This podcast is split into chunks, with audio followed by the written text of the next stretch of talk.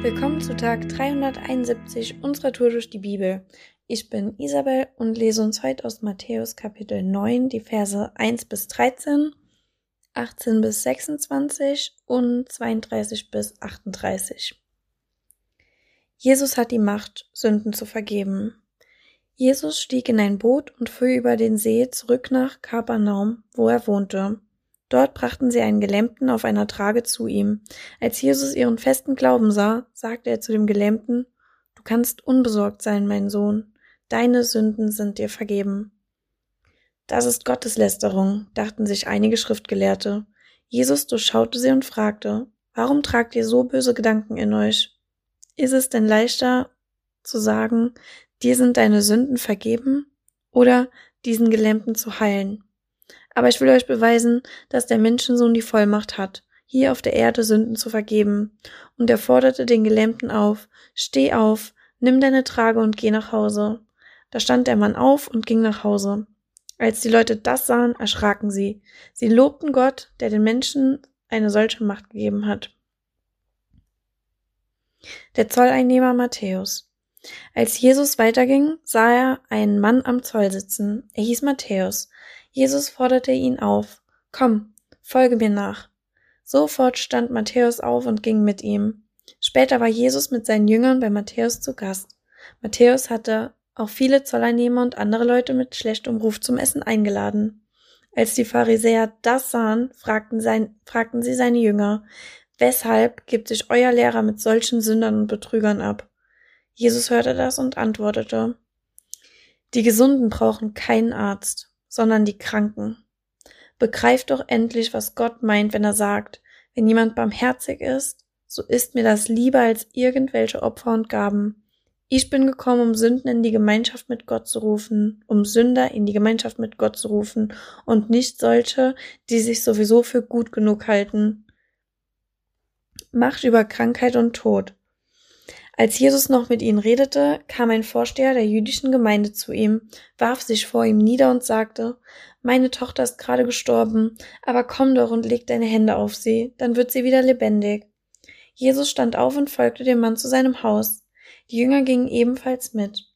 Unterwegs berührte eine Frau, die, die seit zwölf Jahren am, an starken Blutungen litt, von hinten heimlich ein Stück seines Gewandes, denn sie dachte, wenn ich wenigstens seine Kleider berühren kann, werde ich bestimmt gesund. Jesus drehte sich um, sah sie an und sagte, Du kannst unbesorgt sein, meine Tochter, dein Glaube hat dich geheilt. Im selben Augenblick war die Frau gesund. Schließlich kam Jesus zum Haus des Vor Vorstehers. Als er die Trauermusik hörte und die vielen aufgeregten Leute sah, sagte er, Geht alle hinaus, das Mädchen ist nicht gestorben, es schläft nur. Da lachten sie ihn aus. Als die Leute endlich hinausgetrieben waren, trat Jesus in das Zimmer des Mädchens und nahm die Hand des Kindes. Da stand das Mädchen auf und war gesund. Die Nachricht davon verbreitete sich, verbreitete sich wie im Lauffeuer in der ganzen Gegend. Jesus heilt, der Widerstand wächst. Als die beiden gegangen waren, brachte man einen Stumm zu ihm, der von einem bösen Geist beherrscht wurde. Jesus trieb diesen Dämonen aus, und sofort konnte der Mann reden. Darüber wunderten sich die Leute sehr und riefen, so etwas haben wir in Israel noch nie erlebt. Aber die Pharisäer redeten auf sie ein. Er hat seine Macht vom obersten aller Dämonen bekommen. Nur darum kann er die Menschen von Dämonen befreien. Jesus hat Mitleid mit den Menschen. Danach zog Jesus durch alle Städte und Dörfer in dieser Gegend. Er lehrte in den Synagogen und verkündete überall im Land die rettende Botschaft von Gottes Reich. Wohin er auch kam, heilte er die Kranken und Leidenden. Als er die vielen Menschen sah, hatte er Mitleid mit ihnen, denn sie waren erschöpft und hilflos wie Schafe, die keinen Hirten haben. Die Ernte ist groß, aber es gibt nur wenige Arbeiter, sagte Jesus zu seinen Jüngern.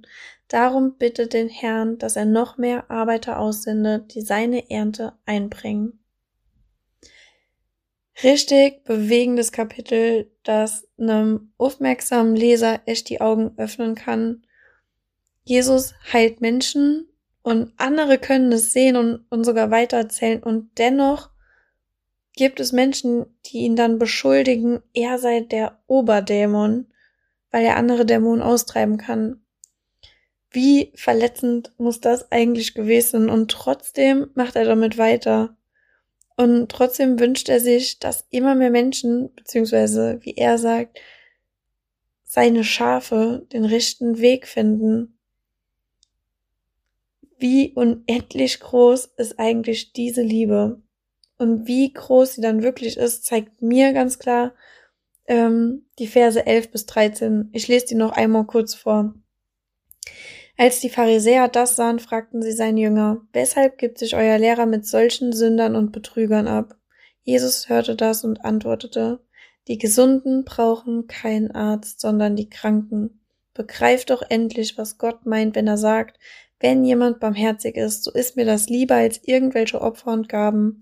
Ich bin gekommen, um Sünder in die Gemeinschaft mit Gott zu rufen und nicht solche, die sich sowieso für gut genug halten.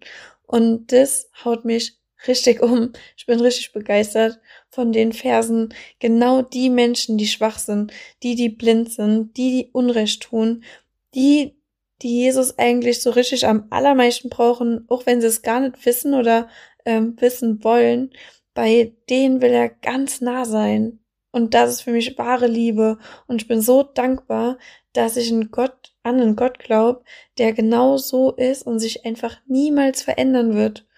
Und wir sollten echt Dank aussprechen und Jesus echt loben mit Psalmen, Gebeten und für ihn singen und das regelmäßig uns einfach bewusst machen, wie liebevoll er ist und versuchen immer mehr so wie er zu werden.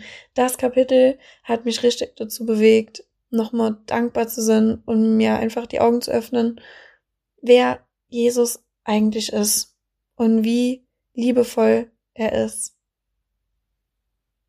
Heute ist ein guter Tag für einen guten Tag.